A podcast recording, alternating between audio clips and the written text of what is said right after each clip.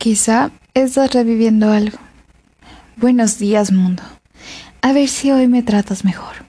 Acabo de levantar y noto rarísima, ya que hoy tenido un sueño un tanto peculiar. ¿Cómo no? Tiene que ver con todo el tema este de las cartas, la profesora, el niño, etc. De verdad no me lo esperaba. Un claro resumen. Lo escribo en un papel todo. Soy como una fantasma que observa una situación. Lo que estoy viendo es a un niño que se despierta poco a poco, pero en cuestión de minutos se da cuenta de que está solo en casa. Muy rápidamente coge un teléfono para llamar a alguien, supongo que a sus padres.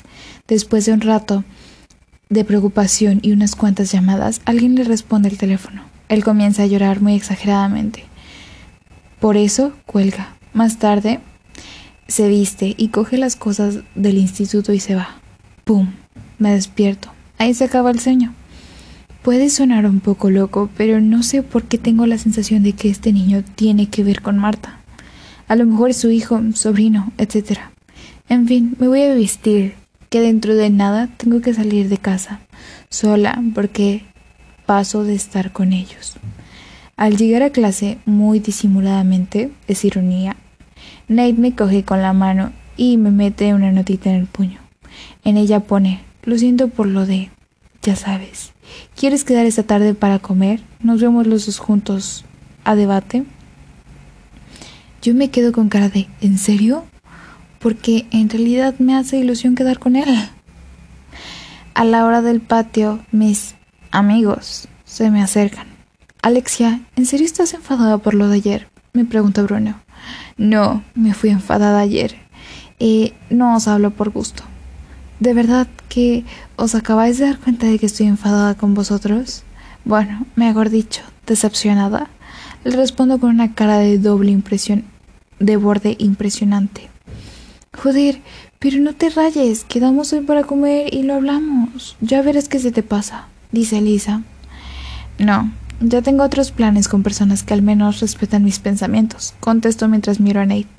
Por fin, se me ha hecho eterno. Encima, la última hora, sociales, lo odio. Se supone que me he quedado con Nate, pero puede esperar. Recojo mis cosas lo más deprisa que puedo y voy a la clase de primero B, aunque me encuentro a... sí, en el mismo camino. Oye, ¿dónde vas? Si no te acuerdas, vamos a comer los dos juntos fuera. Ya he reservado mesa en el bar. Sí, sí, me acuerdo. Digo un poco nerviosa. Pero tengo que ir a primero B, que una profesora me está esperando, contestó. Ah, vale, tranquila. Dejadlo ahí atrás, acelero el paso, hasta llegar hasta el aula. Al llegar me doy cuenta de que ya se han ido casi todos, como no sé cómo es físicamente Alex. Me pregunto a un niño cualquiera.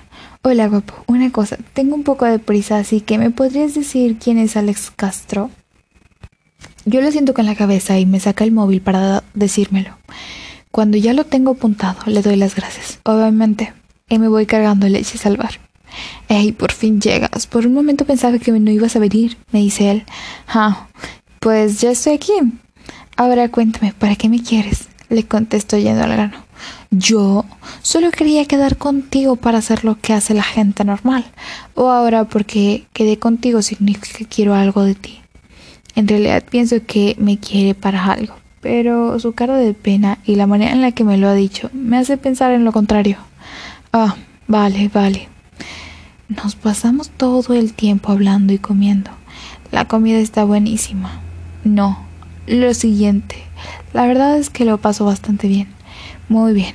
Al acabar decidimos pagar la cuenta y ya, ¿qué invito yo? Me comuniqué con una sonrisa, con las mejillas sonrojadas.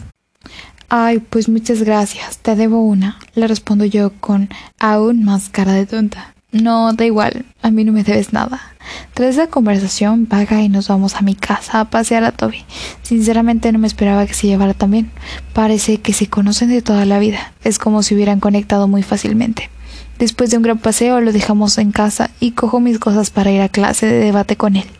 Bah, La hora ha pasado volando, y más con Nate al lado. Parece una broma, pero la profesora nos ha felicitado por nuestro trabajo. Nunca pensé que iba a estar otra vez también con él. Al salir me dice una cosa. Ya sé que llevamos todo el día juntos y eso, pero mirando al suelo continúa hablando. Me gustaría quedarte, ¿te gustaría quedarte a dormir en mi casa? Yo con los ojos como platos. Miro la hora del móvil y